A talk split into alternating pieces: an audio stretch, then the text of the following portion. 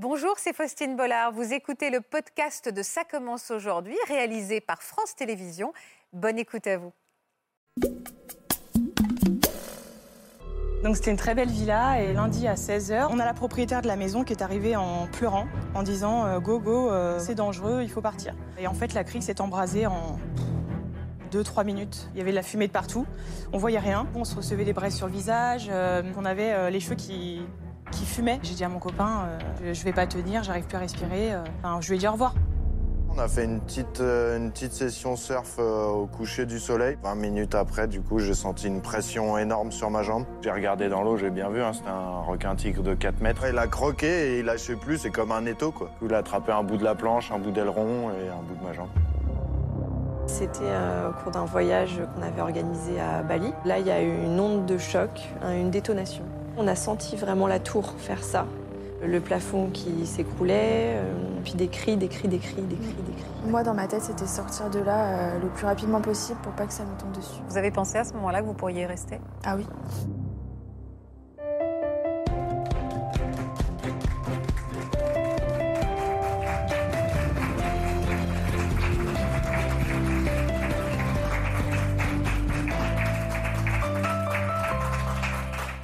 Bonjour à tous et merci d'être avec nous pour votre rendez-vous de 14h. Et ce sont encore une fois des histoires bouleversantes que vous allez entendre aujourd'hui sur notre plateau, des expériences de vie dont mes invités ne sont pas totalement sortis indemnes et pour cause. Ils avaient tous prévu de vivre des vacances de rêve au soleil, de la plage, de la piscine, des palmiers. Malheureusement, ce qui aurait dû être un séjour paradisiaque s'est rapidement transformé en cauchemar. Jamais ils n'auraient imaginé que ces vacances tourneraient au scénario catastrophe et pourtant, leur histoire est bien réelle et tous ont vu leur dernière heure arriver. Des témoignages forts, des témoignages étonnants que nos invités ont eu envie de partager avec vous. Bienvenue sur le plateau de Ça commence aujourd'hui.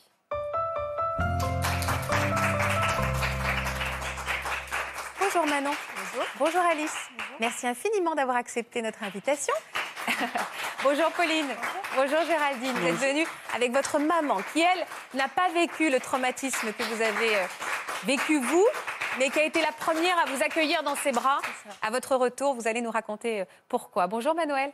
Bonjour. Merci Bonjour infiniment également d'avoir accepté notre plateau. Votre histoire est un peu folle, vous nous la raconterez tout à l'heure. Et vous allez la raconter également à Florian Ferreri, qui est psychiatre, qui nous accompagne aujourd'hui. Bonjour Florian. Merci d'être avec nous. On va parler traumatisme, on va parler post-traumatisme. C'est le cas, d'ailleurs, c'est votre cas. Qu'est-ce qui vous est arrivé? C'était à l'été 2018. On s'est retrouvé au cœur du, du séisme qui a eu lieu sur l'île de Lombok euh, le 5 août 2018. Bon, en tout cas, on peut voir que le début de ce voyage a été absolument idyllique. On va regarder quelques images pour comprendre où est-ce que vous en étiez de ce voyage au moment justement où le drame est arrivé. Pour ses 25 ans, la famille d'Alice exauce l'un de ses rêves et lui offre un voyage à Bali. Le 27 juillet 2018, c'est le grand départ. La jeune femme est accompagnée de sa sœur, de son beau-frère et de sa nièce, direction l'Indonésie. Sur place, les paysages sont à la hauteur de leurs espérances et les visites touristiques s'enchaînent. Mais alors que la semaine touche à sa fin et qu'ils s'envolent pour Lombok afin de rejoindre les îles Gili, une catastrophe naturelle est sur le point d'arriver. C'est émouvant de voir ces images, Alice? C'est. Non, c'est des bons souvenirs là. Là, Ouais. la première semaine, Ouais, c'était top, la Ouais, première c'était semaine. super. Elle avait deux ans, la petite, hein, toute ans. petite. hein. Ouais. Elle était en forme? Oui, oui, oui. euh, à notre arrivée en forme, euh, ça s'est dégradé dans la semaine un petit peu. Qu'est-ce qu'elle a eu? Euh, elle s'est mise à avoir des, hum, des troubles digestifs importants. Vous étiez où à ce moment-là À Bali ou déjà arrivée à Lombok à Bali. À Bali, d'accord. Bali. Donc là, vous avez commencé à vouloir consulter un médecin, j'imagine. C'est ça. Ça a été très vite, très clair pour nous. Donc on a pris l'avion. On a pris l'avion, on a fait Bali-Lombok. Qu'est-ce qu'ils lui ont dit à l'hôpital alors Vous êtes arrivé là-bas avec la petite, ils l'ont auscultée Oui, euh, ça par contre, euh, très mauvais souvenir. À partir de là, on bascule. On fait vraiment la distinction entre la première semaine idyllique et, Et le cauchemar et- de et la le deuxième. cauchemar qui a commencé. Euh, ils ont voulu, voulu la, la perfuser pour la réhydrater. Donc à deux ans, c'est Très douloureux. Et puis la barrière de la langue aussi, parce qu'il nous parlait, euh, bah, on ne comprenait pas, on essayait l'anglais, euh, c'était compliqué. euh, donc euh, bah, c'était des hurlements. Donc elle a été perfusée. Elle avait son gros sparadrap autour de la main, donc elle, elle tenait sa main comme ça parce qu'elle savait pas ce que c'était. Bah, bien sûr. Elle a été stabilisée? Oui. Oui, oui. Et on nous a, à partir de ce moment-là, voilà, on, on a rencontré le médecin. Et, euh, et le médecin nous a dit en anglais, euh, bon, euh, elle a probablement une bactérie intestinale. Il va falloir rester sur place, mais ça va aller. Bon. Donc, à partir de ce moment-là, ils nous ont montés en chambre, Ouais. donc au sixième étage de l'hôpital. Donc, on pouvait rester tous les quatre dans la même chambre. Donc, on était rassurés. D'accord. On se pose ici. Ouais, on récupère un peu, nous aussi, on a peu. besoin de souffler un peu. Voilà. Et donc, on a attendu une petite heure, on va dire, trois quarts d'heure. Euh, trois, quarts, trois quarts d'heure, le temps qu'une infirmière arrive avec un, un étudiant, je pense, infirmier. Et donc, elle me fait signe que, euh, qu'ils vont passer les antibiotiques dans la, dans la perfusion de, de Louise. Et au moment où, euh, où ils allaient euh, justement euh, La perfuser. euh, la perfuser, euh, là, il y a eu une onde de choc, hein, une détonation. Euh, On a tout de suite pensé à, Une explosion. à une explosion, en fait, à des ouais attentats. Vous avez compris tout de suite Alors- que c'était un tremblement de terre Au début, oui, moi j'ai compris. au début les, les infirmiers qui étaient dans la chambre nous ont dit euh, stop, euh, calmez-vous, euh, ça va aller. J'avais vraiment l'impression qu'ils avaient l'habitude. Et puis, en fait, ils sont sortis beaucoup plus vite que nous de, de la pièce, quoi, Sans nous prévenir. sans nous prévenir. Ah, ils vous ont laissé tomber, en Ah fait, oui, hein. oui, oui. Ils vous ont laissé dans la pièce et eux, ils se sont taillés. oui. Ouais. Et ils ont couru. Et donc là. Mais a- alors, vous êtes mis à courir, vous avez oui. dû paniquer, vous aussi On a pris. euh, y avait la perf Il y avait la perf. Donc Esteban a pris Louise dans, dans ses bras. Moi, j'avais la, Oui, le- la perfusion. On ouais a couru. Moi j'étais devant. du Vous avez couru où? Vous avez tout de suite, j'imagine qu'on se précipite, enfin je pense à ce que j'aurais fait, moi je me dis je me précipite vers l'escalier. Oui, c'est ce qu'on a fait. On a suivi le mouvement en fait parce que du D'accord. coup, euh, tout le monde se dirigeait vers les escaliers à ce moment-là. Les gens criaient? Les gens criaient. Oh là là. Moi personnellement, j'ai pas de souvenir de ce qui se passait autour. Il y avait qu'une chose, c'était de sortir Ouais. tous les quatre. Et donc là, on s'est retrouvés dans le flux de personnes euh, euh, qui essayaient de sortir comme Ça nous. continue et à trembler Ça ce à Oh là trembler. là. Donc il y avait des tranchées dans le, dans le mur, euh, le plafond qui s'écroulait, euh, puis des cris, des cris, des cris, des cris, des cris. Fallait sortir vite. Et il y avait six étages. Six étages. Six. Ça a été interminable. Et ça continue à secouer. Ouais.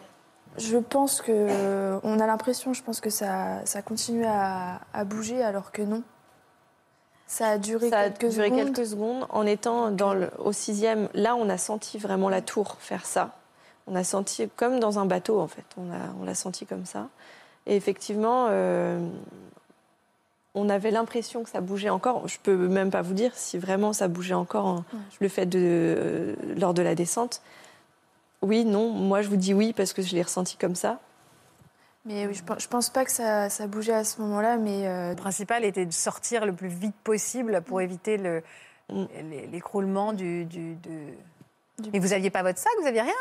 Non, non, non, on n'avait rien. Euh, donc c'est mon conjoint Esteban qui, tout de suite, en arrivant, lui, il s'est dit, euh, il, il faut qu'on parte. Donc, mais pour partir, il faut qu'on ait nos papiers, il faut qu'on ait nos passeports. C'est vrai que moi, ça m'a, j'ai pas du tout pensé. Mais donc il faut, mais, mais attendez, donc il faut remonter? Donc il faut remonter. Et il est remonté, il est Oh remonté là là euh, là là là là. quatre fois. Il est remonté quatre ou cinq fois au sixième étage avec les valises à bout de bras. Ouais. C'est un peu de la folie, ça, non c'était complètement. euh, c'était ouais, c'était bête à ce moment-là de faire ça, mais euh, Vous le disputiez Vous, vous l'engueuliez à l'époque? Non, non, non, parce que pour nous, euh, là, on sait que c'est, ça a été fou de faire ça parce qu'on a du recul. Sur le moment, euh, bah, je, j'avais peur, j'avais très peur, mais je, je me suis dit, bah oui, il a raison si, pour prendre l'avion. Oui, mais de là à prendre les valises, il aurait pu peut-être Ouais, une fois et prendre des passeports et puis on, s'en va vite, quoi. Ouais.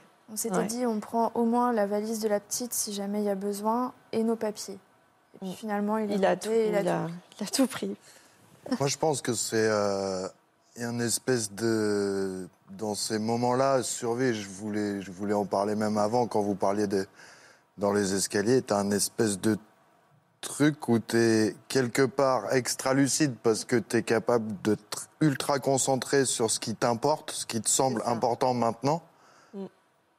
Et du coup, ça te rend quelque part égoïste dans le sens où t'es là pour toi, comme vous disiez tout à l'heure, à un moment donné, quand le jus- dans le jus, t'es là pour toi. Mais derrière, ça fait faire des trucs où t'es. Bah là, ouais, Esteban, il s'est dit à un moment donné, maintenant, faut qu'on s'en aille de là, il me faut toutes mes affaires. Et, et par contre, t'es pas capable, et c'est hyper compliqué, je pense, de raisonner quelqu'un qui est dans à ce Ah oui, non. moment-là. C'est quoi Ah, ça non, Je vais demander à T'es tout Florian. seul dans ta tête, quoi. On a tout- oui, voilà, ce, que vous dites, en fait, on est tout seul dans sa tête, on se déconnecte. C'est le cerveau qui se met sur pause en mode survie et puis on est en pilote automatique, c'est Bah, quoi? c'est un peu ça, mais les, les manifestations de stress, elles dépendent beaucoup, elles sont très différentes d'une personne à une autre. Il y a des personnes qui vont être sidérées, qui ne vont pas bouger. Il y a des personnes qui vont être dans une fuite panique. Et là, vous avez suivi le mouvement. Mhm. Il y a des personnes qui vont, qui vont, dont on va avoir l'impression qu'elles donnent le change, qu'elles sont adaptées, notamment en réfléchissant au papier, tout ça. Et en fait, c'est inadapté parce qu'elles vont se remettre dans Mm. le danger. Donc, on a tous ces, euh, tous ces phénomènes-là. Parce qu'on que c'est rassurant de se raccrocher pardon, à des papiers en se disant c'est, concret, on est dans un truc presque irréel. Parce que ce que oui, vous oui. dites, on est dans un film. quoi. Et donc on est dans un film et quelque part, allez, on se raccroche à quelque chose de. au, au- au vivant concret. quoi. Peut-être il y a un peu de ça, mais c'est surtout c'est pseudo-rationnel. C'est qu'il y a une telle charge d'émotion et un tel stress Mm. qu'on se met dans un système. Et le système qu'il avait à ce moment-là, et je pense qu'on aurait eu beaucoup de mal à lui dire de ne pas monter, c'était euh, papier, survie, je prends ça. Lui, c'était ça. D'autres personnes auraient été non, moi je m'éloigne de l'hôpital. Et, et ces mouvements qui sont presque automatiques, euh, ils, sont, ils sont parfois dangereux parce qu'on va se remettre euh, dans le danger au lieu de, de s'en éloigner. Vous, vous avez fait quoi une fois que vous êtes retrouvée toute seule? Vous- Donc Esteban est monté, à ce moment-là, tu étais encore avec moi et Louise. Et puis, euh, donc il a récupéré nos, affaires à nous, euh, nos papiers à nous aussi. Sauf qu'il il manquait celui de Louise qui était resté à l'accueil quand on avait fait son entrée. Ah, là, là, son check-in. Voilà, c'est ça. Et donc euh, là, c'est toi qui es Je retourné. suis retournée, ouais. Donc là, moi, je suis restée toute seule avec Louise. Là, là j'ai été angoissée parce que Esteban était encore à l'intérieur. Toi, tu vas à l'intérieur aussi. Ça Je me pouvait si s'écrouler s'écroule, assister à ça. Vous euh, alliez pouvoir voilà. assister à ça. Il s'est écroulé cet immeuble finalement? Non. Non. non, non. C'est le seul. C'est le seul, ouais. C'est le seul euh, aux alentours qui est resté debout. Et de stress, vous avez vomi. Ouais. Euh, Ah ouais. et de stress sur. euh, Mais même pas, je pense que c'est même pas le stress de la secousse en elle-même, c'est le fait d'y avoir été, enfin d'y être, retourné, bien sûr, avec euh, la panique que Ouais. tout s'écroule sur votre tête, quoi, évidemment. euh, donc on s'est on s'est regardés tous les trois, on, on fait quoi? On s'est rapproché un petit peu de la foule à ce moment-là, de- des médecins, et on a rencontré des Français qui, eux, euh, n'avaient pas pu récupérer leurs papiers et euh, voilà, qui étaient euh, encore un peu plus angoissés que nous, puisqu'ils voulaient évidemment partir, qui nous ont répondu en disant euh, il faut contacter euh, Candra. Euh, Candra va vous aider. euh, et il m'a répondu. C'est qui ce garçon alors? Cet homme, peut-être? Je sais pas, il a quel âge? Ouais. Euh, je ne sais même pas quel âge il a, Candra est un tout petit peu plus vieux que nous, je pense. D'accord. Euh, 35. ouais, euh, 35 ans. 36. Ouais. Et donc, C'est quoi euh, C'était l'homme de la situation? Exactement. Ça a été l'homme de la situation tout de suite. On lui a demandé euh, viens nous chercher, euh, viens nous chercher, on ne sait pas quoi faire. Et On lui a pas vraiment dit ça, on lui a dit qu'est-ce qu'on fait? Et c'est lui qui nous a dit j'arrive vous chercher. oui, c'est vrai, tu as raison. Mm. Euh, oui, c'est Vous êtes tellement soulagé quand vous l'avez vu arriver? Candra est arrivé euh, avec son van et toute sa famille à l'intérieur. À ce moment-là, nous, le, le- le niveau de stress était quand même redescendu. Il est où, Candra, là Attendez. À côté de Manon. Oui, il est entre Louise et, et moi. Il est Voilà. là, Candra, d'accord. Voilà. Donc il est arrivé avec toute sa famille, vous avez grimpé dans le minivan. Au moment de prendre nos valises, nos fameuses valises, il nous a dit euh, dépêchez-vous, le tsunami arrive. Donc, euh, bon. Moi, j'avais là- pas du tout pensé au tsunami, mais alors, mais ça m'avait même pas effleuré l'esprit. Après, j'étais tellement dans le dans l'euphorie du moment, et en fait, c'est à ce moment-là où tu, j'avais pas, j'avais pas entendu ce qu'il avait dit, donc tu m'as redit, et là, je me suis dit ah oui, d'accord. donc il était très pressé, il fallait aller très très vite. Donc euh, il n'y avait pas beaucoup de place puisqu'il y avait ses oh enfants. là là là là Donc il y a un côté en plus un peu claustro, on se retrouve dans ce minivan Ouais. compressé, le tsunami arrive, il faut partir aussi vite. Il y avait toujours la perf? Il y avait toujours la perf, Oh donc la perf que tu as accrochée au, au support. euh, Oui, oui, à la en- bran- au voilà. bâton, là, au truc Ouais. métallique, ça s'appelle comment ça? Euh, un pied à perf. Un pied à perf, merci. Donc le truc accroché au pied à merci. On va Ah, mais dans le dans le van, en fait, directement là où on. on Il y a- non, il n'y avait même plus de pied à perf en fait. Il Ah, vous l'avez- On le- l'a- On l'a accroché avec Le un liquide, petit, euh, ouais, voilà, en hauteur. La poche, quoi. La poche, c'est ça. Et euh, donc moi, je suis à l'avant, il m'installe à l'avant avec Louise, et puis euh, vous, vous êtes complètement à l'arrière. Donc euh, En plus, vous êtes séparés. On est séparés.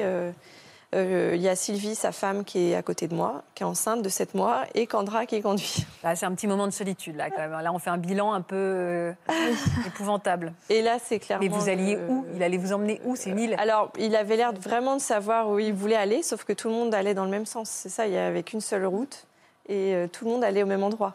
Donc, on- en fait, on n'avançait pas, on était quasi à l'arrêt, ou alors quand on avançait, c'était vraiment par, par euh, petit à coup. Et euh, les scooters, les scooters qui. Et moi, j'ai des flashs de visages de personnes euh, euh, des Indonésiens, des locaux qui, qui sont là et qui euh, ont la même angoisse que nous, en fait. Bien sûr. Et il y avait cette fracture aussi, c'est qu'il y avait des, j'ai des images de, de gens euh, angoissés et d'autres qui étaient sur le bord de la route et qui regardaient ce mouvement de foule et qui avaient l'air très zen. Exactement ce que vous dites. Ne bougez pas. ouais. Ouais. Et vous étiez dans quel état, vous? Alors du coup, euh, moi j'étais avec euh, donc, mon beau-frère à l'arrière. Et euh, donc là, j'ai téléphoné à ma mère. Et qu'est-ce que vous lui avez dit à votre maman? Et donc, donc je l'ai eu au téléphone, elle m'a posé des questions et j'ai commencé à pleurer. Elle me dit Mais t'as peur, Alice? J'ai dit oui. Et c'est là en fait qu'elle a compris et qu'elle s'est mise à pleurer au téléphone avec moi. Mais elle a dit Je vais faire ce que je peux de mon côté. Elle a- je sais qu'elle a contacté l'ambassade. Enfin, elle a essayé de faire ce qu'elle pouvait, en tout cas là où elle était. Et, euh, et elle a dit à ma grand-mère à ce moment-là, on avait raccroché que si nous on, on disparaissait, qu'elle ne resterait pas. euh, Elle sur vous suivrait. Terre, quoi. Voilà. Vous, pensez, vous avez pensé à ce moment-là que vous pourriez rester? Ah oui. Et euh, on avait. On regardait, euh, enfin moi, mon image à moi, j'avais la, la fenêtre à- de, de mon côté, à droite, et je, on, on surveillait euh, tout le temps s'il y avait la vague qui arrivait, quoi. En fait, on l'attendait, quoi. On attendait, on, savait. Moi, j'avais. Heureusement que Louise était, sur moi. Elle s'est, endormie euh, comme une masse sur moi, d'épuisement, je pense.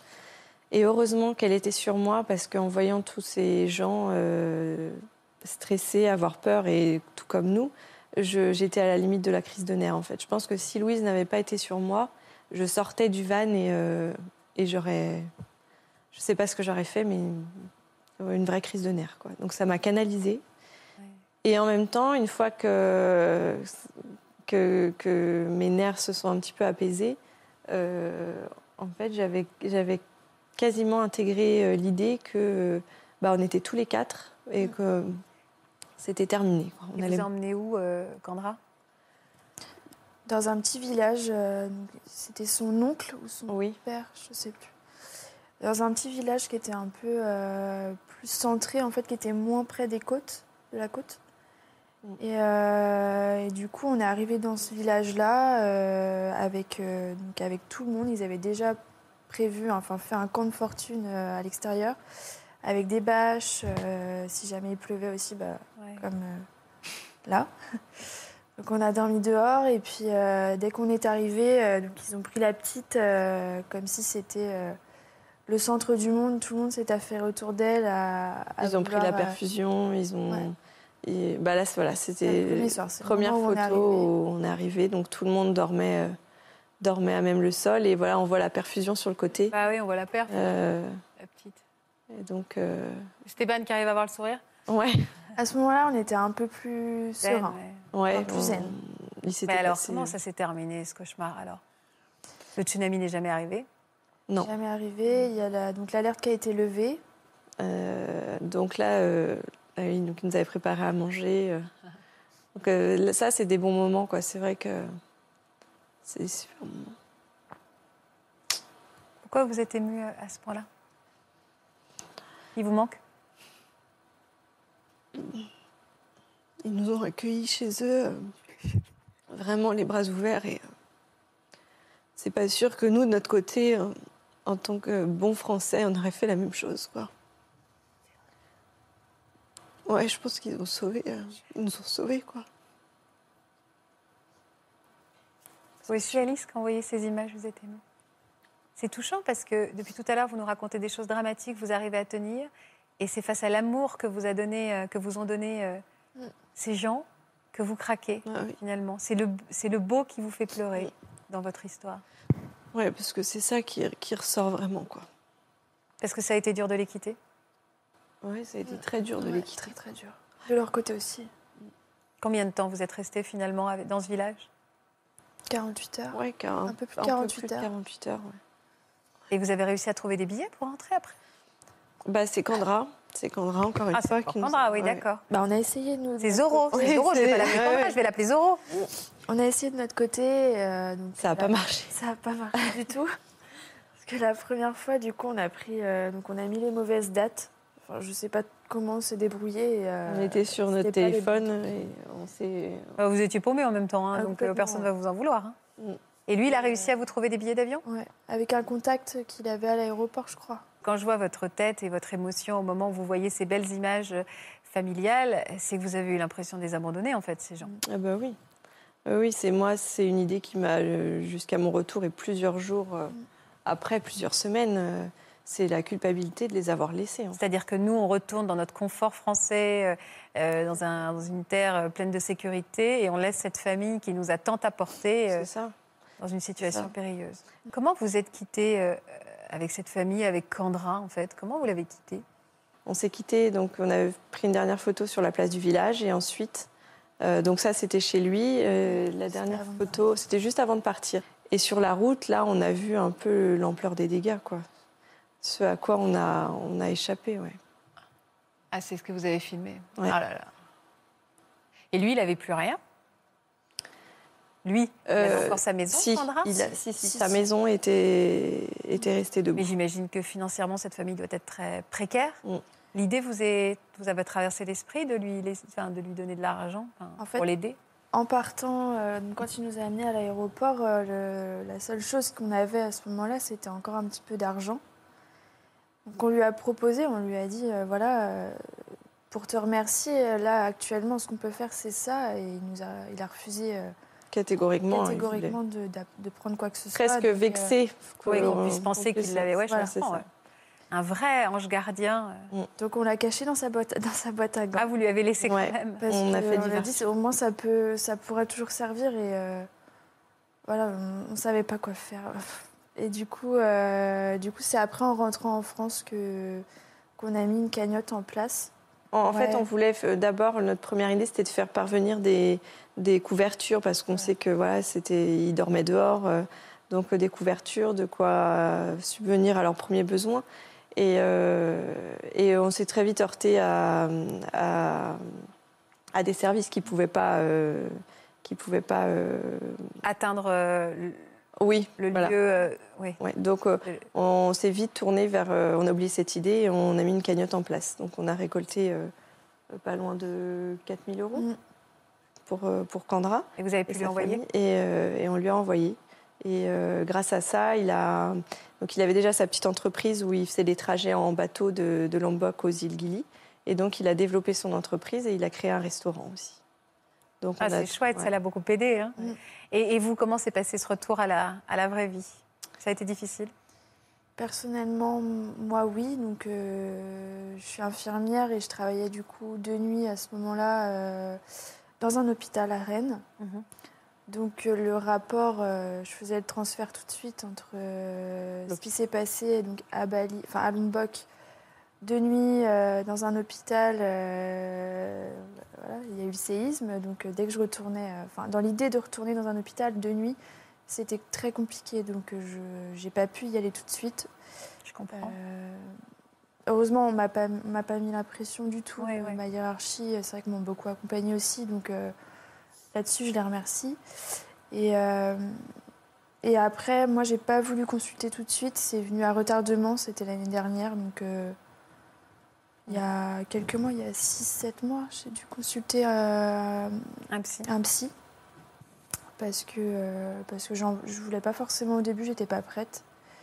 Et c'est après euh, où j'en ai ressenti le besoin. Puisqu'on parle justement de traumatisme, en effet, ça peut arriver qu'on ait, on ait besoin d'un temps de digestion avant d'avoir besoin de mettre les mots, parce que finalement, c'est deux ans plus tard euh, ou un an plus tard euh, que, que qu'Alice a éprouvé le besoin de. Alors d'en tout à fait, ça peut, ça peut prendre un peu de temps. Alors il y a, il y a soit parce qu'on on n'imagine pas que ça peut nous aider, ça arrive de temps en temps, mais il y a des fois aussi où on va, on va beaucoup mieux pendant un certain temps. On croit qu'on est sorti d'affaires, Mm. un euh, ouais. une lune de miel en quelque sorte, et à l'occasion d'un événement ou d'un bruit, d'un son, euh, d'une image, Tout bah, les choses reviennent et c'est à ce moment-là qu'on se dit ah non, il faut quand même faire quelque chose. Mm, Parce que des, euh, ce sont des, des pathologies qui sont à la fois du registre du stress, c'est-à-dire qu'on est hyper vigilant au moindre bruit, à la moindre secousse, au moindre tremblement, et qui sont aussi des, euh, des, des pathologies dans lesquelles on a euh, une mémoire qui nous joue des tours, c'est-à-dire qu'elle est trop réactive. On se souvient trop facilement de l'événement et de façon intrusive, c'est-à-dire sans qu'on ait euh, décidé d'en parler.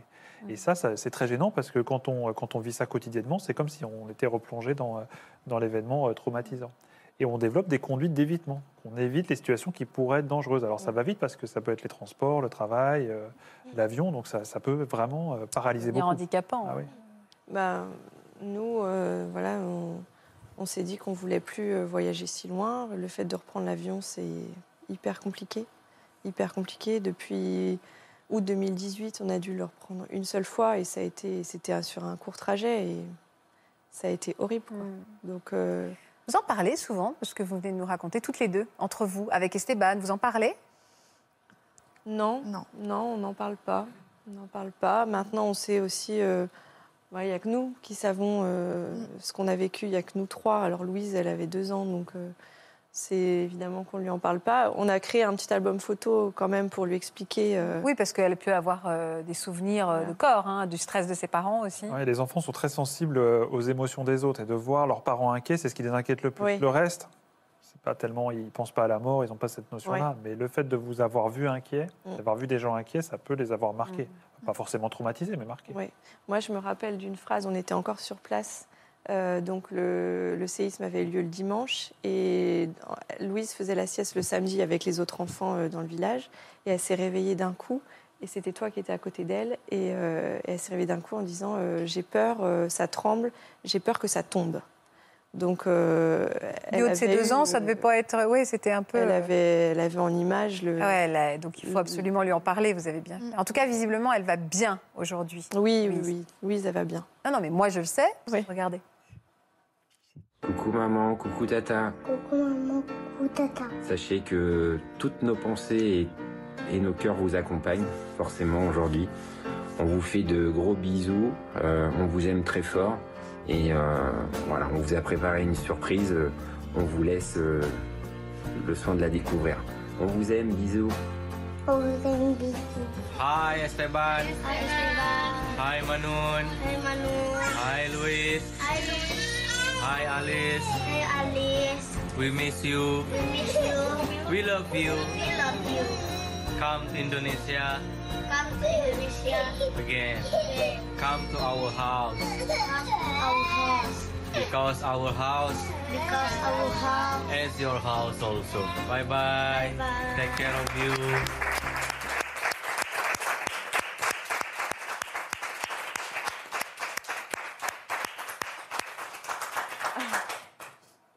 Waouh. Oh. Non. Alors ça, si je m'attendais euh, à tout sauf à ça.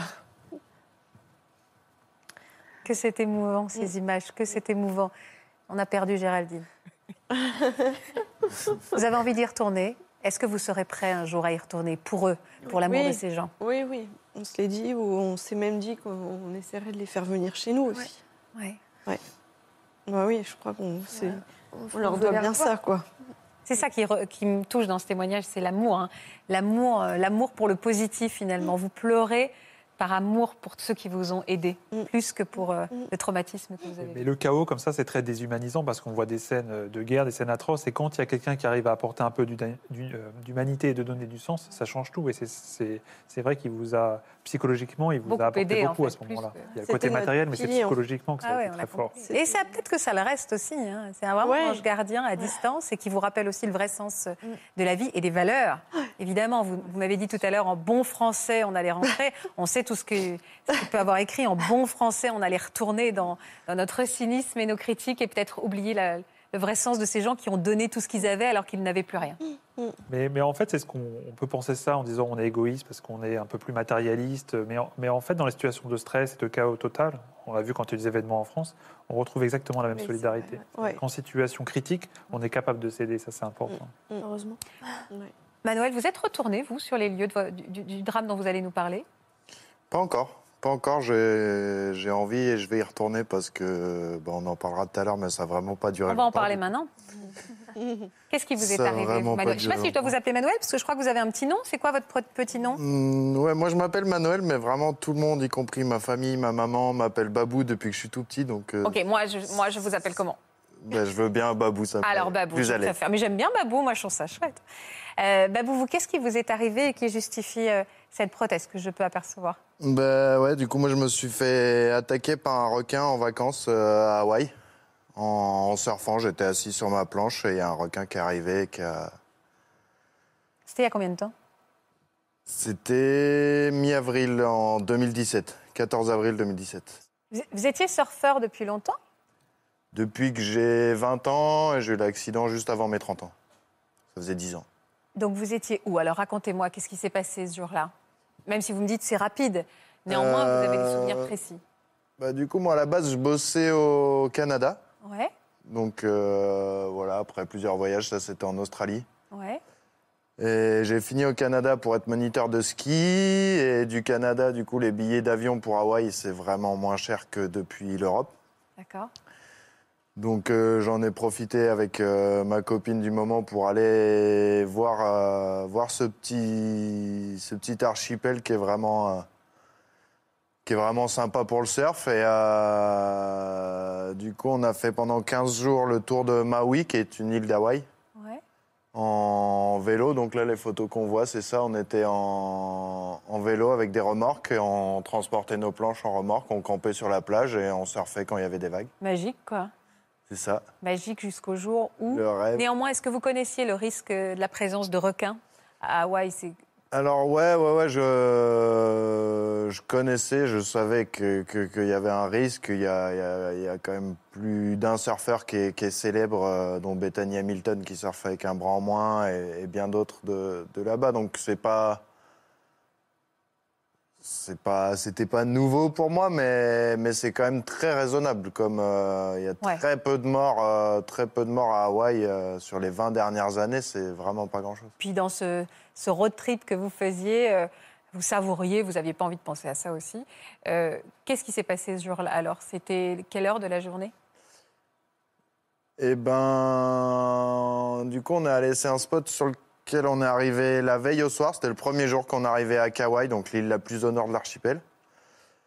Euh, on est arrivé la veille au soir, on a fait une petite, euh, une petite session surf euh, au coucher du soleil. Moi, j'avais rencontré un, un local à qui j'ai demandé, en plus, pour une fois, j'avais tout fait bien dans les clous. J'avais demandé si c'était dangereux, s'il y avait des s'il y avait des courants, s'il y avait des requins. Je lui ai posé la question. Il avait dit quoi sur les requins? Il avait dit qu'il n'a jamais vu de requin ici, et, et c'était vrai, puisque le pompier qui, qui m'a embarqué dans l'ambulance, c'est la première chose qu'il m'a dit. Il m'a dit, mais moi, ça fait 30 ans que je surfe ici tous les jours avec mes enfants, j'ai jamais vu de requin. C'est pas j'ai jamais vu d'attaque, c'est j'ai jamais vu de requin. D'accord. Donc vraiment un gros coup de pas de chance. Et euh, donc le lendemain matin, je me suis remis à l'eau vers 8 heures. Euh, avec mon ami, on a surfé, je pense, deux heures à peu près. Et euh, vers 10 heures du matin, elle, elle est sortie de l'eau. Et moi, 20 minutes après, du coup, j'ai senti une pression énorme sur ma jambe. Une douleur? Pas, pas de douleur, non, vraiment comme si. Comme s'il y avait deux énormes rochers ou une fissure qui s'était refermée sur ma jambe. Un, un truc, je savais très bien que je pouvais pas sortir mon pied de là. Ouais. J'avais même pas besoin d'essayer de en fait. Vous tirer ou pas. Je sentais que ça me tenait tellement fort que si je tirais, j'allais plus abîmer qu'autre chose. Ouais. Et puis bah après, en jetant un œil, hein, j'étais assis sur ma planche, donc en train d'attendre les vagues, et ça s'est passé juste là. Donc Ah, vous étiez assis sur la planche, vous n'étiez pas Ouais. en train de nager. Non, j'étais assis sur ma planche et il arrivait par derrière. Du coup, il a attrapé un bout de la planche, un bout d'aileron et un bout de ma jambe. Vous l'avez tout de suite vu, le requin? Ouais, bah ouais, dès que j'ai regardé dans l'eau, j'ai bien vu. hein, C'était un requin tigre de 4 mètres. Ça, ça se voit, là. ça se voit bien, c'est de moi à vous à peu près. Ah ouais, c'est oui, colossal. Ouais, c'est ça, la queue, je la voyais à votre place à peu près. ouais. Qu'est-ce que, quel réflexe euh, vous avez eu euh, euh, Bah, Vous avez hurlé ou pas hurlé? Ouais, d'abord, j'ai prévenu tout le monde pour que les gens s'en aillent. Donc, j'ai crié fort qu'il fallait rentrer. Puis après, j'ai eu un moment un peu juste déçu. Quoi? Où juste, ben, j'étais juste, un, me suis senti juste impuissant et j'étais, Mais vous, je sais pas, un petit peu comme, comme désabusé, vraiment quand, comme quand on voit partir le train qu'on devait prendre sous son nez et qu'à un moment on est juste, ah ben non, eh ben là on fait comment maintenant? Ah oui, le un vrai temps moment. de, de- voilà, c'est le temps de trouver les solutions. Mais parce que vous pensiez que vous, alliez, que, que vous alliez laisser votre vie Bah, en tout cas, là, tout de suite, oui, je voyais pas de solution avec mes deux mains. Je voyais pas comment. Donc vous vous êtes dit, en fait, ça s'arrête là. Donc il y a eu un petit moment un peu désabusé de, bon, bah voilà, tout ça. Voilà, c'est ça. Et puis petit à petit, tu commences à percuter que bah, peut-être que le voyage, ça va être mort, euh, peut-être que le ski, ça va être mort, peut-être que ma vie, ça va être mort. Vous avez pensé à tout ça? Et bah, ça va vite. hein. Ouais, mais après avoir va eu le vite. Moi, j'ai eu réflexe. l'impression d'avoir réfléchi pendant une vingtaine de minutes. Ça a duré 10-12 secondes. Et en plus, après avoir quand même eu le premier réflexe de prévenir les autres qu'il fallait sortir, en fait. Et, euh, et après ça, du coup, il y a une espèce de colère qui est montée. Un truc qui n'est pas très explicable. Je pense que c'est le mode survie, quoi. C'est Ouais. une espèce d'extra-lucidité. J'ai vu la plage, je voyais plus que cette plage. Il fallait que je rentre là-bas. Et quitte Et vous avez lâché le requin? Il était toujours Non, accroché non, à vous? pas, pas encore. Donc il était toujours, il, est, il vous croquait toujours, quoi. Ouais. Pardon de cette Ouais, il a croqué et il lâchait plus. C'est comme un étau, quoi. Mais il reste là ou il bouge dans tous les sens parce qu'il essaie de vous tirer? Et il il bougeait pas beaucoup. Je sentais un espèce de, une espèce de vibration dans le tibia. Il essayait de décrocher la jambe, quoi. Ouais, c'est ça. Il essayait d'enlever, mais c'était pas difficile. Si vous voulez, c'était pas difficile de rester assis sur ma planche. euh, C'était pas, euh, c'était pas du rodéo, quoi. Ça bougeait pas beaucoup. Elle était dans quel état, votre Enfin, vous voyez pas, elle était dans sa bouche? Ouais, voilà, je, je savais pas. Je, je, je savais que je pouvais plus bouger mon pied. Il y avait plus de. J'avais Bah, plus les, les orteils et tout ça. Donc la colère, vous me dites la colère qui Du monte. coup, je me suis mis à taper dessus. J'avais que ça, de toute façon. J'avais une main pour tenir ma Sur planche pour pas qu'il coule. Et puis voilà, j'ai tapé sur ce que je voyais. Ce que... C'était quoi, sa tête? Ouais, sur le haut du crâne, je pense. Ouais. C'est difficile, hein. Je tapais au pif où je pouvais, quoi. Bah oui, parce que euh, j'avais vraiment l'impression, c'est secondes. Hein. J'avais cette impression-là de comme, comme les petits qui tapent sur le ventre de leur papa, là. Ouais, lâche-moi, lâche-moi. Voilà, et qui ont aucune influence. Bah, Il a c'était lâché vraiment, c'était vraiment Ah ouais. ce que j'avais l'impression. Et finalement, il a lâché. Et il est parti. Après, moi, je l'ai pas revu. Et au Il a lâché, moment où il il a lâché. Au moment où vous l'avez tapé, il a lâché. Moi, j'ai tapé un moment avant qu'il lâche quand même. Ah ouais. Et, euh, et au moment où il lâche, il y a une série de vagues, euh, une belle série de vagues d'ailleurs qui est passée. Et j'ai eu juste à mettre deux coups de rame. Et je suis rentré à plat ventre euh, presque jusqu'au bord. Mais vous saviez que vous aviez. Enfin, dans quel état elle était, votre jambe? Bah, c'était, c'était pas beau, hein. C'était, Oui, Mais vous n'avez pas eu le temps de la voir. c'était très. Mais vous n'aviez pas peur qu'il revienne pour avoir euh, le... Bah, le reste? Bah si, si, si, vraiment j'ai eu peur. J'ai même essayé de regarder... euh, J'ai pensé à me mettre debout d'abord, Ouais. sur ma planche, pour qu'il justement il n'y ait plus rien qui traîne dans l'eau. D'accord. Et du coup, j'ai jeté un œil de voir dans quel état c'était ma jambe. Je- Et alors, elle était dans quel état J'ai vite votre- changé d'avis. Elle était dans quel état, votre jambe? Le pied était à peu près en bon état, puisqu'il était à l'intérieur de la bouche, mais sur le, sur le tibia et le mollet, il n'y avait plus rien qui... C'était les- tout il y avait l'os, déconnecté, quoi. Vous voyez l'os? Ouais, ouais. Oh là là. Donc vous avez renoncé à regarder. hein. Ouais, puis j'ai renoncé à me mettre debout aussi, donc j'ai tout replié, les coudes, les jambes, et puis je suis rentré à il fallait plus rien qui passe, quoi. Et les- ce sont les vagues qui vous ont porté, en fait. Vous étiez comme ça. ça. Mais vous avez toujours pas une douleur au moment où vous voyez votre jambe Il n'y a pas un truc qui connecte au cerveau et qui, tout d'un coup, réactive la douleur Non, non, il y, a- il y a un espèce de phénomène, enfin, je sais pas, c'est ce qu'on disait Ben, tout à l'heure, mais je pense que c'est différent pour tout le monde. Mais moi, j'ai eu un espèce de phénomène où vraiment le cerveau est resté sur l'indispensable, point. Et vous n'avez pas perdu conscience. Non. Cette douleur qu'on ne ressent pas, c'est fou, ça. Surtout, on se fait quand même arracher la moitié de la jambe, quoi. C'est fou, mais il y a des, euh, rapidement des mécanismes de survie en fait euh, hormonaux qui font qu'on devient euh, très puissant, très fort, très lucide et on ressent pas la douleur. On est invulnérable pendant un laps de temps assez court. Euh, et puis après, quand la pression Sauver sa peau, retombe, ouais, après quand la pression retombe, là c'est notre euh, histoire. Après, Qui vous a sorti de l'eau? C'est un, néo-zélandais avec qui j'avais discuté euh, cinq minutes, qui était, on s'était croisés dans l'eau. euh. J'avais discuté cinq minutes, un, quart d'heure avant l'attaque, et du coup, euh, quand j'ai vu son visage, j'ai trouvé un visage connu sur la plage. Du coup, je lui ai fait signe de venir m'aider parce que je sentais que ça commençait un peu à vaciller. Et après, on en a reparlé. hein, il a fondu en larmes quand il m'en a reparlé. Il m'a dit Mais je voulais pas venir. C'était tout rouge autour de toi. Et moi, je me rendais pas compte. Oui, il a été. Moi, je voyais, j'ai pas vu de sang non plus. Il a été traumatisé lui aussi. hein. Et du coup, il est venu quand même. Au final, il m'a pas beaucoup aidé, mais au moins j'avais un soutien. C'était plus un soutien, une présence, ouais, qui m'a aidé à mettre les derniers coups de rame pour rentrer. Et puis, comme j'avais peur de tomber dans les pommes en fait, et je me suis dit que si je tombe dans les pommes dans l'eau, Voilà, ouais, c'est une super idée. Et les, les, les pompiers sont arrivés combien de temps après?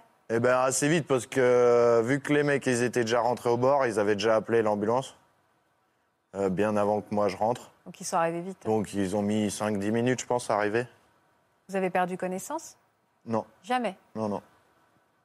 Non, je leur ai demandé de me faire perdre connaissance, mais tout seul, j'ai pas réussi. Pourquoi Parce que la douleur a fini par euh, arriver, Manuel Euh, Non, même pas, mais j'avais. Bah, après, j'ai eu la morphine directe, hein, donc. euh, À quel moment vous avez compris, vous, qu'il n'arriverait pas à sauver votre jambe, Babou Moi, je j'ai jamais compté dessus en fait. Dès, dès que le requin m'a mordu, que j'ai réalisé ce qui se passait, j'ai tout de suite pris l'option dans ma tête qu'il fallait qu'il y arrive à m'arracher ma jambe, mais qu'il parte avec, mais que moi je rentre sans ma jambe, tant pis, mais je voulais juste rentrer. Et donc déjà dans l'eau, j'avais fait une croix dessus, quoi. Vous avez déjà fait le deuil anticipé de cette jambe, en fait. Ouais, ouais.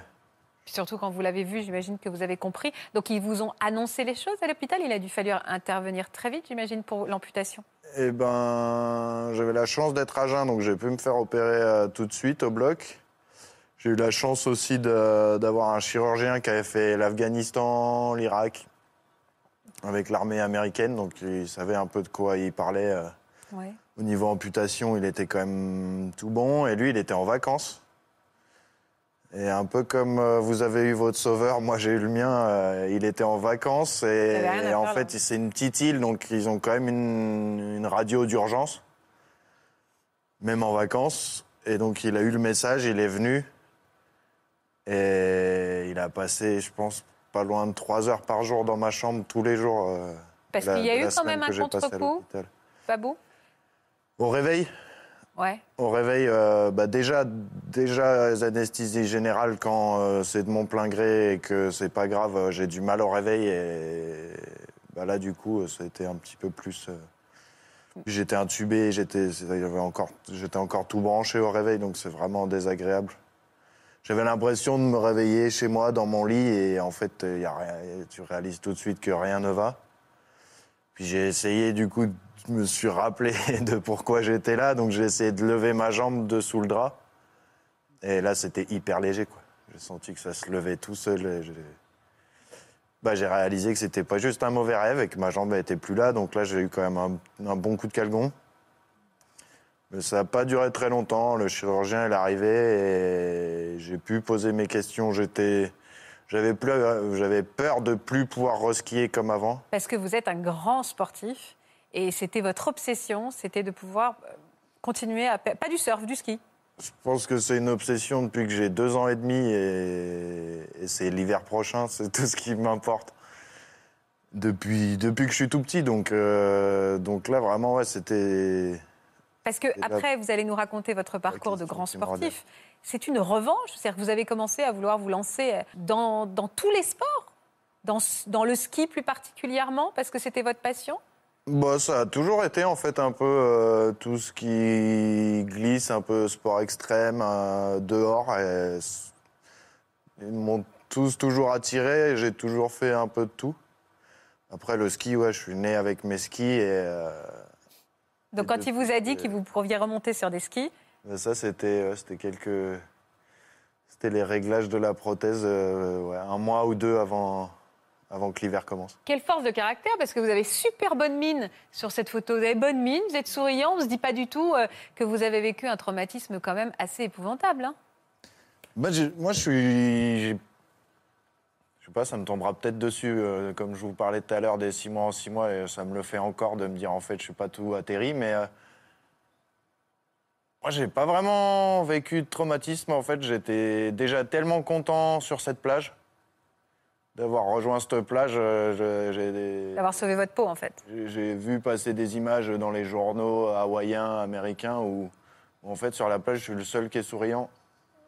Et, euh, et, et je me rends compte de la gravité de l'accident à ce moment-là, mais sur, la, sur le visage des gens qui m'entourent. Alors Et que vous- moi, moi, mon combat, il est déjà gagné en fait. J'ai rejoint la plage. il y a deux secondes, j'étais à moitié dans la bouche d'un requin qui faisait trois fois ma taille, et là, je suis à la plage. On est bien.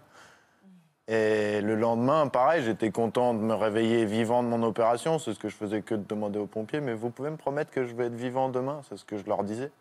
Et demain, j'étais vivant, très bien. Moi, j'ai vécu ça comme ça, de jour en jour. Ça allait bien. Il n'y a pas eu d'infection. Il y a tout qui s'est bien goupillé pour finalement. C'est fou, Moi, cette je l'ai vécu comme une belle histoire qui s'est bien passée, quoi. Vous pouvez en faire je le vis encore. euh, ouais. Vous en avez J'ai refait resurfé très vite, ouais. J'ai resurfé au bout de. Je me suis fait opérer en, en avril, du coup, mi-avril, et j'ai resurfé fin juillet. Et vous n'avez pas peur des requins? J'ai peur des requins, comme. Mais il pas faut avoir plus peur des requins, mais comme on a peur d'un ours, ou... Ouais. ça m'embête pas, non, ça me gêne pas de retourner dans l'eau, au contraire. Bah, ça, c'était l'été qui a suivi. Là, c'est Donc, le même, exactement le même requin qui m'a attaqué. Le requin qui est derrière, un requin tigre. Celui-là, il fait 4 mètres aussi. Mais et vous, vous et vous, vous faites cette photo?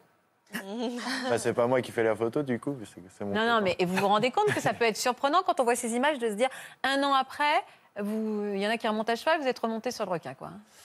Ben oui, oui, je me rends compte que c'est surprenant. Je me rends compte que, que si je me fais que si je me fais manger l'autre jambe, à un moment donné, ça va commencer à être compliqué, à être compliqué de raconter cette histoire. Mais il faut savoir que tout, moi en tout cas, tous ceux qui se sont fait attaquer, qui ont survécu et qui ont les capacités physiques aujourd'hui de resurfer, resurfent régulièrement, même sur les, les spots où ils se sont fait attaquer. Mais, ça, c'est- vraiment une vertu, une qualité que vous avez. Mais nous, on dit souvent, il faut éviter d'éviter. C'est-à-dire que quand on commence à éviter de faire quelque chose parce qu'on en a peur, ça ne peut que s'aggraver. Et le fait de se réexposer au danger, alors avec des mesures de sécurité quand même, c'est quelque chose qui est, qui est hyper important. Et le fait d'avoir repris vos activités, voire même de les avoir amplifiées peut-être, c'est ce qui fait que vous n'êtes pas quelqu'un de traumatisé. Vous avez une histoire marquante et singulière. Vous l'oublierez pas. Mais c'est pas ce qui fait, euh, euh, ce qui fait votre quotidien, d'y repenser constamment.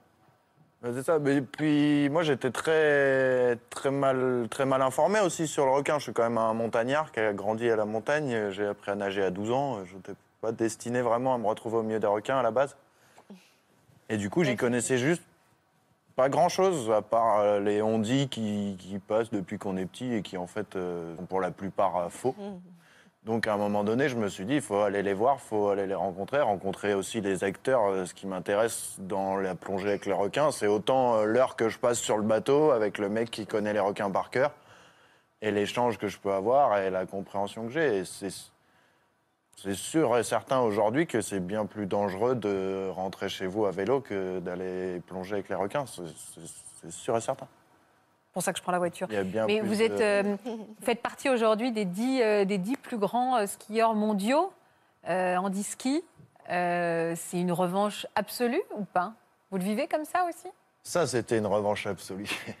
Ça, c'était juste la fin de l'hiver, euh, la fin du premier hiver, et je m'étais dit que le jour où je serai de retour, c'est le jour où je ferai ça. Vous êtes bluffant, Ça, hein, derrière vraiment, votre euh, nonchalance et votre humour. Vous êtes assez épatant quand même. Hein Ça, ça a été vraiment le, le jour où je me suis dit que, que ça y est, j'étais de retour et que ça allait être vivre toute la vie comme ça, que c'était pas grave. Incroyable Ça, cette c'était cet hiver en Suisse. Incroyable cette histoire. Et voilà, et ça, c'est mon premier podium en Russie aussi, fin février, là. En Coupe du Monde, du coup. Bah, ça, ça m'est tombé dessus, en fait. Là, vraiment, j'ai participé à une course euh, handi euh, qui se passait pas loin de chez moi, à Vars. Et euh, le but du jeu, c'était de rencontrer un des, gars qui revenait des Jeux Olympiques euh, et qui avait la même amputation que moi, donc il pouvait. euh, J'étais sûr que lui, il avait le meilleur matos qui existait, et moi, je voulais le même. Et du coup, sur cette compétition-là, je fais deuxième derrière lui, derrière ce mec-là. Et donc, ils m'ont tanné pour que j'en fasse une autre, et que j'en fasse une autre, et que j'en fasse une autre. Et là, ça fait bientôt un an et demi maintenant que je suis en équipe de France euh, handi. On a la chance d'être euh, bien entouré. C'est le handisport, c'est un petit peu la bataille pour tous. Et nous, on a quand même des belles conditions d'entraînement. On a une belle équipe de France qui a fait des beaux résultats d'ensemble ces deux dernières années.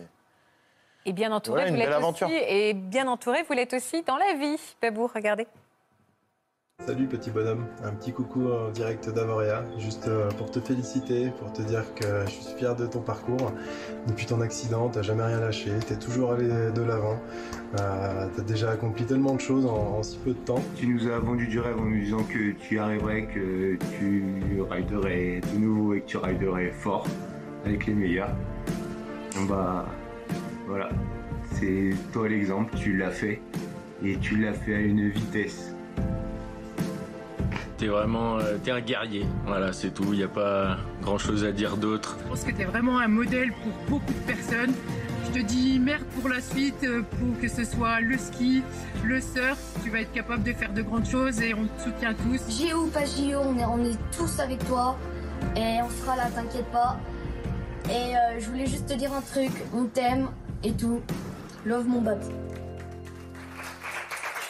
Merci les potes. Ben ouais, ben c'est ça. Il n'y a pas, pas beaucoup à, à dire de plus. C'est aussi ça qui fait que j'en suis là aujourd'hui. C'est tout cet entourage. Ma maman qui est invincible. Ma maman, c'est une personne qui a un vécu euh, incroyable et qui a jamais rien lâché. Et ben voilà, quand on a des gens comme ça qui nous entourent, on n'a pas le droit, on n'a pas le droit de toute façon de, de lâcher les armes. Il faut y aller. hein. Bataille gagnée, ça vous inspire, Pauline? Vous aussi, vous avez été bien entourée, votre maman aussi. euh, C'est la première qui vous a pris dans les bras, je crois, à votre arrivée à l'aéroport. hein. l'aéroport. Qu'est-ce que vous avez vécu, vous, Pauline? De quel événement vous êtes rescapée? Eh ben, des incendies en Grèce en juillet 2018. Oui. Euh, on est parti en vacances euh, avec ma belle famille et puis euh, on s'est retrouvé au cœur des incendies qui ont fait plus de 120 morts. Ouais. On a survécu. Vous en êtes où aujourd'hui, vous, déjà de, de votre digestion post-traumatique? Bah ça va, ça va parce que le temps passe et je pense qu'on apprend à faire avec. Après, il y a eu des moments difficiles, hein, surtout au début, on ne sait pas trop comment faire, on ne sait pas trop euh, vers qui se tourner et puis, euh, et puis on a la famille qui est là aussi, donc, euh, donc ça fait du bien. On va regarder quelques images hein, de, de ces incendies meurtriers qui ont, ont ravagé les alentours d'Athènes. C'était donc en juillet 2018 et ça avait fait la une de l'actualité. Regardez. Une course contre la montre pour éviter que le feu ne se propage. Mais pour ces hommes, impossible de faire reculer les flammes. Toute la nuit, elles ont embrasé ces maisons, grignotant inexorablement chaque parcelle de terrain. Ce matin, dans cette station balnéaire à une trentaine de kilomètres d'Athènes, les habitants sont encore abasourdis. Au milieu des cendres encore fumantes, les pompiers fouillent les décombres pendant que les rescapés cherchent leurs proches. Dans cette maison en bord de mer, 26 corps calcinés ont été retrouvés. Ça vous fait quoi de voir ces images? Bah ça fait un peu mal parce qu'on sait qu'on était dedans, quoi. Pardon. Je vous en prie. Pas pleurer parce que Racontez-moi déjà, dans quelles circonstances vous êtes retrouvés en Grèce? C'était des vacances avec qui? Donc avec ma belle famille, donc avec la famille de mon chéri. Euh, on les a rejoints en fait, euh, eux sont arrivés euh, le vendredi, nous on les a rejoints le samedi, donc c'était le jour de nos 7 ans. Euh, et euh, c'était pour passer des vacances, euh, voilà, balade, piscine. Dans une villa que vous aviez louée? Dans une villa, ouais, une villa euh, à trois étages, une villa magnifique euh, avec un ascenseur, enfin un truc. euh, Ça vous a marqué l'ascenseur, visiblement. Ouais. C'est qui a, qui a son importance. C'est ça. Donc c'était une très belle villa et il y avait une grande piscine avec vue sur la mer, Superbe. vue sur les montagnes. Le paradis. C'est ça. Mm. C'est ça. Vous vous souvenez du moment où vous avez commencé à comprendre qu'il y avait des, il y avait des feux? Est-ce qu'on vous a prévenu euh, à l'étranger Euh, C'est vous qui avez vu la fumée Comment Alors, euh, donc, on est dans, donc, dans la piscine. Donc, ça, c'était le lundi. Donc, euh, le lundi à 16h, on se baignait tranquillement dans la piscine. Et en fait, on a vu euh, un feu se déclarer euh, au-dessus de chez nous, mais c'était assez loin quand même. C'était à, à quelques kilomètres. Enfin, ça nous paraissait très loin en tout cas. Et en Il n'y avait fait- pas encore la fumée qu'on voit non, là. il n'y avait pas encore ça. Donc euh, voilà, là dans la, dans la piscine, c'est mon, chéri qui est, de- qui est en train de se baigner. Et, euh, et en fait, donc pour nous, c'était pas très important. Et puis finalement, euh, ça a commencé à se rapprocher de plus en plus. Il y avait énormément de vent et il faisait euh, plus de 40 degrés en plein soleil, donc, euh, donc ça jouait, ça, c'était pas favorable. Évidemment. Et, euh, et puis en fait, la fumée a commencé à se rapprocher. Et euh, au moment où en fait on a vu des cendres tomber sur nous, là on a commencé à se dire que c'était plus important que ce qu'on pensait. Euh, mais on voilà, on n'était pas tout de suite sur le départ. On s'est dit qu'on allait rester. euh, Ah, vous êtes dit quand même, malgré Ah les oui, oui. cendres qui arrivaient sur vous, vous êtes dit, Ah on va oui, attendre. À quel moment vous avez dit, là, il va falloir quand même euh, partir quitter Alors en fait, euh, j'ai vu un, quelqu'un qui habitait sûrement à côté qui est arrivé en voiture avec, en se couvrant le visage. Et je lui ai demandé si c'était dangereux. Il m'a dit non, non, c'est pas dangereux. Vous pouvez rester, vous fermez les fenêtres et puis vous couvrez le visage. Et puis euh, j'ai ma belle-mère qui nous dit euh, bon bah on sait pas, enfin voilà, elle savait pas trop quoi faire euh, sur le moment. Elle a contacté la propriétaire de la maison et la propriétaire a dit pour l'instant ça craint pas, vous pouvez rester. Donc nous, voilà, un, un petit peu. Oui, c'est les locaux qui doivent mieux savoir que Voilà, c'est hein, ça. donc, Nous, pardon, on ne savait pas trop quoi faire. Et, et puis, donc, ça a commencé à se rapprocher, à se rapprocher. Et en fait, on a vu en fait, les flammes, carrément les flammes où il y avait l'incendie. En fait, on a vu les flammes qui. Ah oui, alors là, quand on commence à voir les flammes. Voilà. Et puis les canadaires, on a vu euh, une dizaine de canadaires passer. euh, quand on en voit un, bon. Mais là, une dizaine, on se dit que c'est quand même important. Et ça se calmait pas. Ça se calmait pas. Et euh, on a la propriétaire de la maison qui est arrivée en pleurant, en disant Go, go, voilà, faut partir, c'est dangereux, il faut partir. Donc moi, j'ai eu le réflexe en fait de monter, du coup, par l'escalier, parce que l'ascenseur était en, était en panne, parce qu'il n'y avait plus d'électricité. Euh, je suis montée, j'ai mis un short, des baskets, euh, j'ai pris mon sac à main et dedans j'ai mis les passeports, un chargeur de téléphone et le téléphone pro de mon copain, parce qu'on n'avait plus de batterie dans nos deux téléphones, en fait, à nous. Ah là là, le mauvais jour. quoi. Voilà. Des bons réflexes en tout cas. hein. Voilà, j'y ai pensé, je me suis dit, on ne sait jamais si on doit parvenir, euh, au moins, voilà. Et mon copain, lui, est resté en maillot de bain et en claquettes. Je lui ai dit, va mettre des baskets. Il m'a dit, non, c'est bon, t'inquiète. Il l'a regretté, du coup. Ah là là. Vous êtes parti où alors? En voiture? Vous avez pris la voiture? Alors voilà, donc en fait, on a pris la voiture. Alors, il faut savoir qu'on était 12 et qu'on n'avait que deux voitures. Oh là là. Donc, on est monté à 6 dans chaque voiture. Donc, en fait, euh, les six premières personnes qui sont descendues euh, au garage, on a pris la première voiture, donc nous. Euh, et, les deux- et la deuxième voiture, donc c'était, euh, il y avait mes beaux-parents avec les parents de ma belle-mère qui étaient là. Donc les anciens et les jeunes. Voilà, c'est ça. D'accord.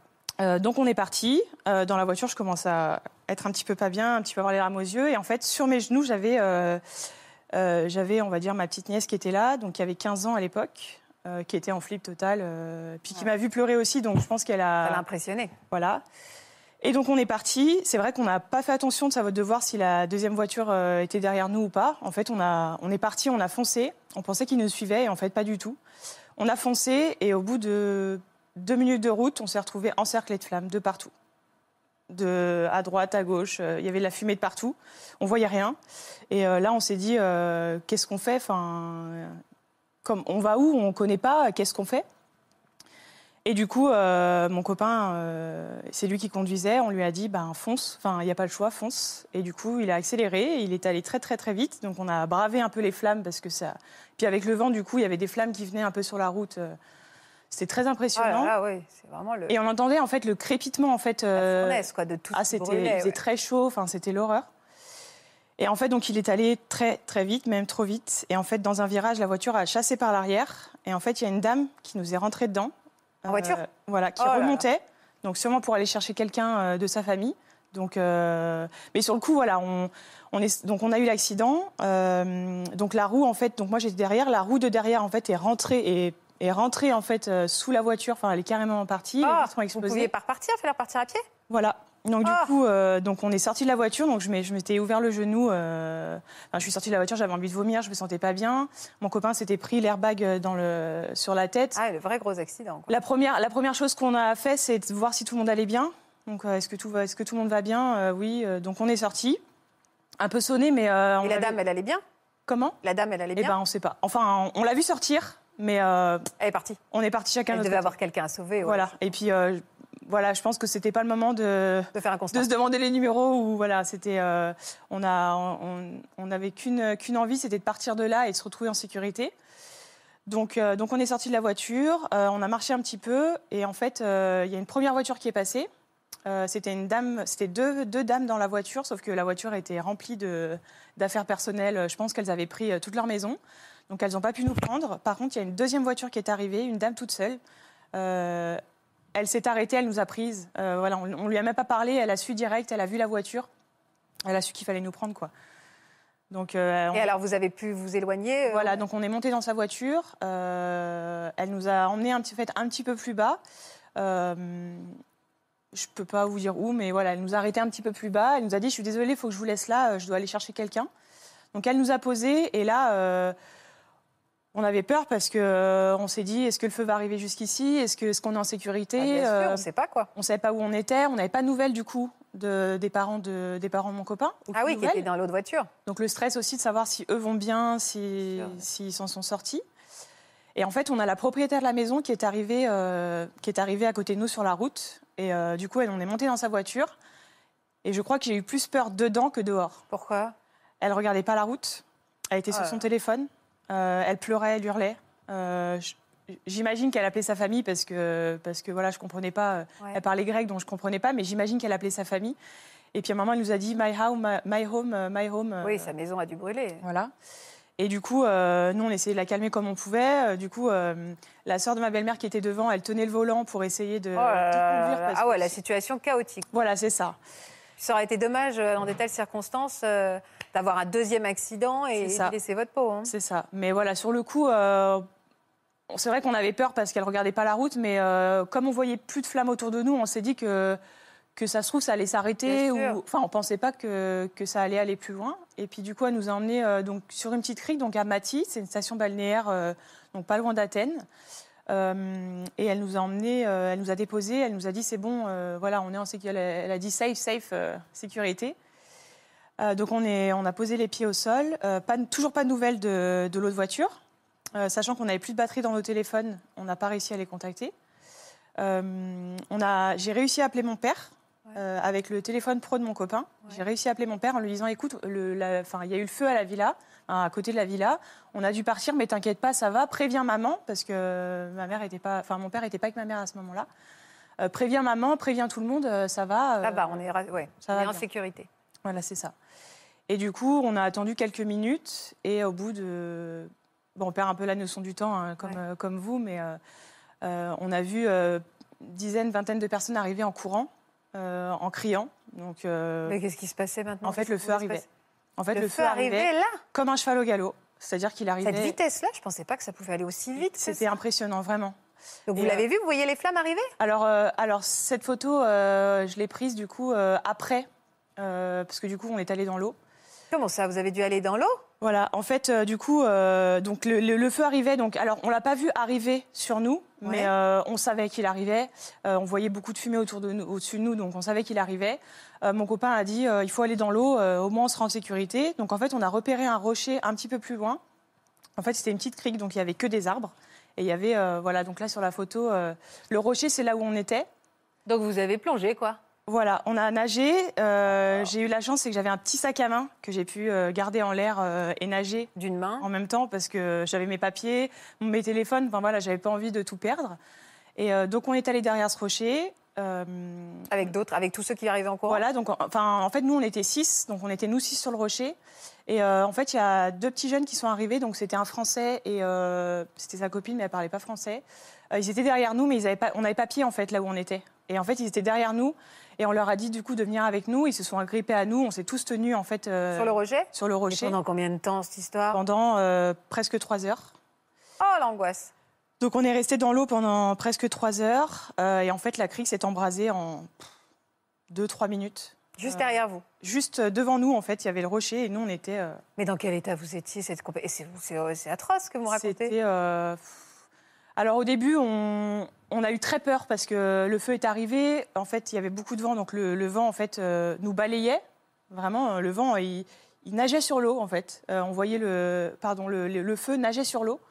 Et puis du coup, on se recevait des braises sur le visage. Nos cheveux, ils séchaient en 30 secondes. Donc on avait les cheveux qui, fumaient à cause des braises qui tombaient sur les cheveux. Donc du coup, on passait notre temps à se mettre de l'eau euh, sur les cheveux. Voilà. Et puis la fumée épaisse noire est arrivée. Et qui aurait pu vous étouffer aussi au-delà de ça. Voilà. Et du coup, moi, euh, j'ai commencé à, me sentir pas bien et j'ai dit à mon copain, euh, enfin, je lui ai dit au revoir. Je lui ai dit, je, je vais pas tenir, j'arrive plus à respirer. Et là, il m'a dit non, non, je t'interdis, tu vas y arriver. Enfin, ça va aller. Enfin, tu, tu- tu vas respirer. Bah alors attendez, je suis épuisée. Dites-moi qui vous a sauvé en fait. Des bateaux. Des bateaux qui sont arrivés euh, au bout de 3, 4, 5 heures. Euh, on est retourné sur la plage. Et des bateaux sont arrivés euh, au fur et à mesure. Donc on laissait passer d'abord les personnes âgées et les enfants. Et on a réussi à monter sur un bateau qui nous a amenés sur un bateau militaire un peu plus loin. Et là, sur le bateau militaire, on a vu toute la crique en feu, enfin toute la, toute la côte en feu, des bouteilles de gaz qui explosaient, on faisait des hurlements, enfin c'était c'était l'horreur. Et ce bateau nous a déposés au port, donc à Rafina, euh, où là, on est, du coup, on s'est on s'est tous Ah bah, effondrés. euh, ouais. voilà, il y a eu les premiers soins, mais c'est vrai que nous, on n'a pas sollicité parce que parce Il y qu'il y avait des- euh, ouais. des femmes. Mais là, vous vous retrouvez avec plus rien. Juste rien. les passeports et les portables. Alors, la bonne nouvelle, c'est que du coup, la maison n'a pas pris feu. Elle a été épargnée, alors que la maison d'à côté a brûlé. Donc on a eu de la chance et donc on a retrouvé mes beaux-parents euh, au port. On a réussi à les appeler. On est allé à l'hôtel. Euh, on a dormi dans le hall un petit peu de l'hôtel. euh, voilà, ils nous ont donné à manger.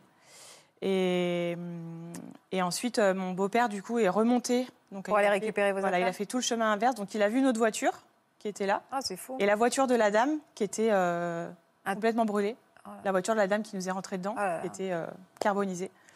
Il est remonté, il a récupéré tout, donc il a fait, il a fait plusieurs allers-retours, un petit peu comme vous. Et, euh, et il a récupéré toutes nos affaires. Donc, Et vous avez pu rentrer combien de temps après? Et bah, du coup, le lendemain, euh, on a dû repayer un billet d'avion pour rentrer, parce que l'ambassade et le, et le consulat euh, n'ont rien fait. Donc on est rentré le mardi soir. Mardi soir. Vous, vous, vous, vous connaissez évidemment cette histoire, ça doit être toujours très éprouvant de l'entendre, Géraldine. hein? Ah oui, oui, oui, parce que c'est vrai que on on s'imaginait pas ce qui se passait là-bas. Bah ouais. Donc euh, on était là, on attendait, on voulait des nouvelles. Bon, elle nous donnait des nouvelles tant qu'elle pouvait, mais on savait qu'ils étaient, En sécurité, en mais- sécurité après à l'hôtel, mais on n'avait qu'une envie, c'était qu'ils rentrent. D'ailleurs, ils sont restés trois jours. Ils devaient partir euh, en amoureux à Santorin. euh, ils sont pas restés. Ils voulaient rentrer aussi. Comment se sont passées vos retrouvailles à toutes les deux? Alors j'y suis allée avec ma fille la chercher. Mon mari était en déplacement, donc il n'a pas pu venir. Euh, on est allé les chercher à l'aéroport et pff, Quand les portes se sont ouvertes euh, et que j'ai vu bah, ma mère, enfin, euh, voilà, on- on s'est tout le monde s'est mis à pleurer, on s'est prise dans les bras et on était contente de se retrouver. Et alors aujourd'hui, comment ça va? Il y a toujours, vous êtes toujours choqué, traumatisé par ce. Alors aujourd'hui, ça va. Je peux en parler, euh, voilà. Je peux en parler euh, normalement, on va dire sans, sans, trop, de, sans trop de tristesse, sans trop de, de peur. Après, c'est vrai que voilà, j'ai toujours ce rapport au feu aujourd'hui qui est difficile. Ouais. Quand je réserve les vacances, euh, je fais en sorte qu'il n'y ait pas d'arbre autour. Je fais en sorte d'être proche de la mer. Si j'entends un avion dans le ciel et que je suis en vacances, euh, ben, j'ai peur parce que euh, j'ai peur que ce soit un Canadair. Euh, voilà. La Et- même, la même année, on est reparti au Portugal.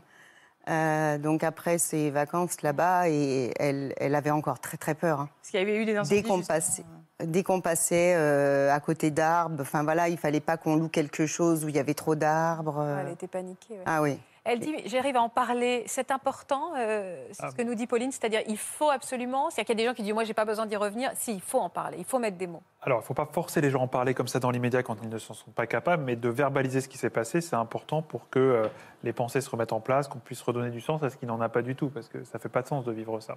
Et ça, c'est au début. Et après, c'est d'être capable d'en parler avec moins d'émotion. Exactement ce que vous avez fait là. C'est-à-dire qu'on ne veut pas oublier ce qui s'est passé, c'est impossible. On veut être capable de le raconter sans le revivre à l'identique. Et ce que vous avez très bien réussi à faire là. Et ça, c'est vraiment le signe que bah, c'est quelque chose qui fait partie de votre histoire, mais qui ne va pas vous marquer de façon euh, délétère, c'est-à-dire qui ne va pas vous pénaliser dans votre vie future. Et c'est un des enjeux de toutes les thérapies, de tout ce qu'on fait, c'est d'être capable de euh, reparler de la situation, on va dire sereinement, euh, même si c'est atroce ce qui vous est arrivé.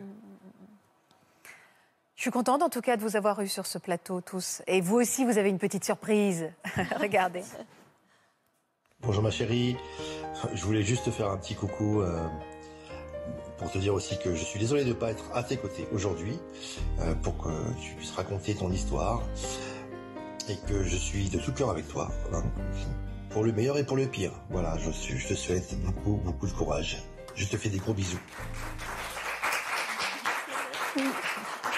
T'étais au courant? Oui. Merci beaucoup en tout cas d'avoir été avec nous euh, aujourd'hui. Merci d'avoir pris le temps de revenir sur ces événements. Parler, ça fait du bien. Donc peut-être qu'il y a des choses qui vont rester là et vous allez partir un peu plus euh, léger et légère. Merci beaucoup en tout cas pour ces leçons de vie également que vous nous avez apportées, pour ces, euh, ces surnoms que vous avez partagés avec nous. Merci Babou, merci à tous.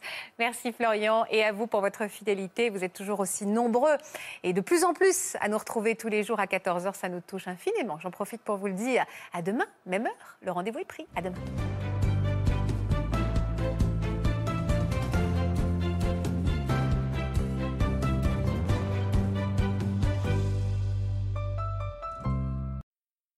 Voilà, j'espère que ce podcast de Ça commence aujourd'hui vous a plu. Si c'est le cas, n'hésitez pas à vous abonner. Vous pouvez également retrouver l'intégralité de nos émissions sur France.tv.